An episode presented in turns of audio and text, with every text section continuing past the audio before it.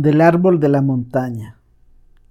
El ojo de Zaratustra había visto que un joven lo evitaba, y cuando una tarde caminaba solo por los montes que rodean la ciudad llamada la vaca multicolor, he aquí que encontró en su camino a aquel joven, sentado junto a un árbol en el que se apoyaba y mirando al valle con mirada cansada.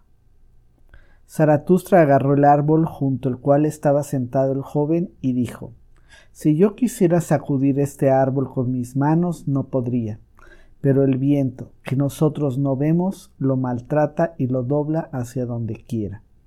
Manos invisibles son las que peor nos doblan y maltratan.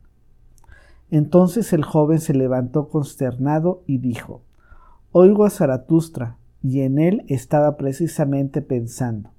Zaratustra replicó, ¿Y por eso te has asustado? Al hombre le ocurre lo mismo que al árbol. Cuanto más quiere elevarse hacia la altura y hacia la luz, tanto más fuertemente tienden sus raíces hacia la tierra, hacia abajo, hacia lo oscuro, lo profundo, hacia el mal.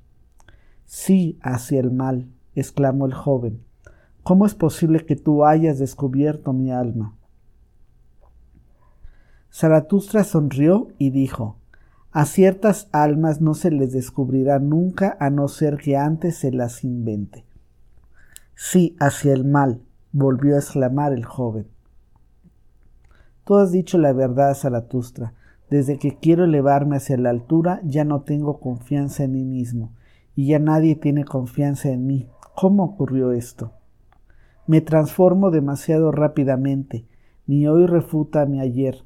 A menudo salto los escalones cuando subo. Esto no me lo perdona ningún escalón. Cuando estoy arriba siempre me encuentro solo. Nadie habla conmigo. El frío de la soledad me hace estremecer. ¿Qué es lo que quiero yo en la altura? Mi desprecio y mi anhelo crecen juntos. Cuanto más alto subo, tanto más desprecio al que sube. ¿Qué es lo que quiere éste en la altura? ¿Cómo me avergüenzo de mi subir y tropezar? Cómo me burlo de mi violento jadear, cómo odio al que vuela, qué cansado estoy en la altura.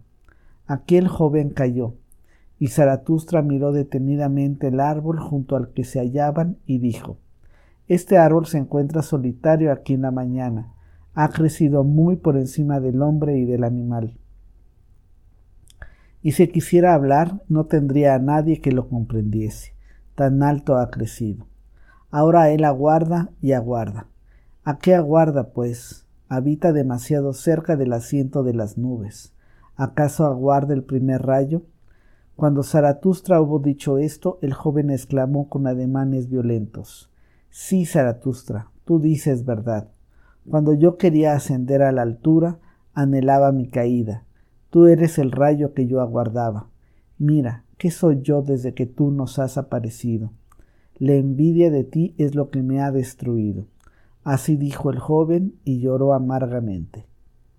Mas Zaratustra lo rodeó con su brazo y se lo llevó consigo. Y cuando habían caminado un rato juntos, Zaratustra comenzó a hablar así.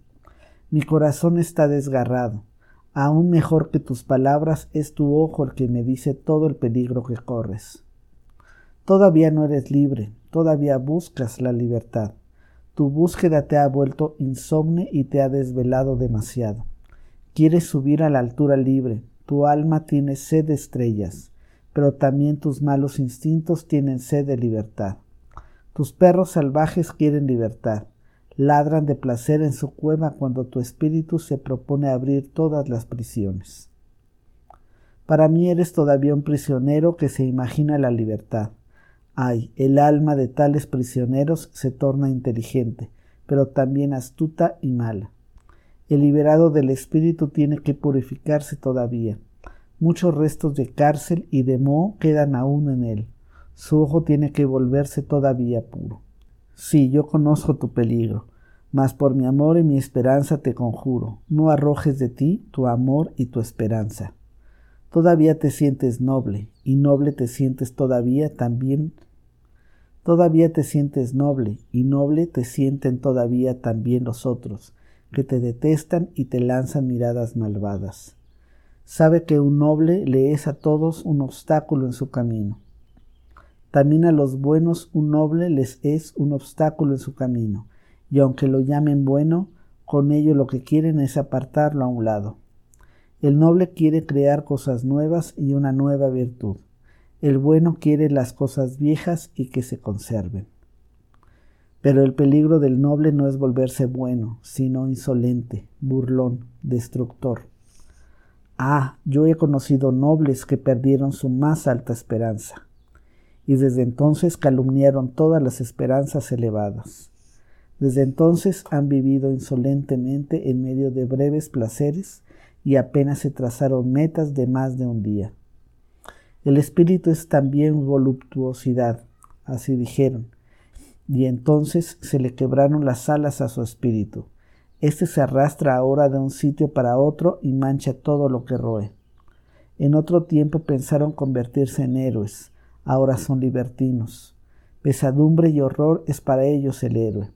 Mas por mi amor y mi esperanza te conjuro, no arrojes al héroe que hay en tu alma, conserva santa tu más alta esperanza.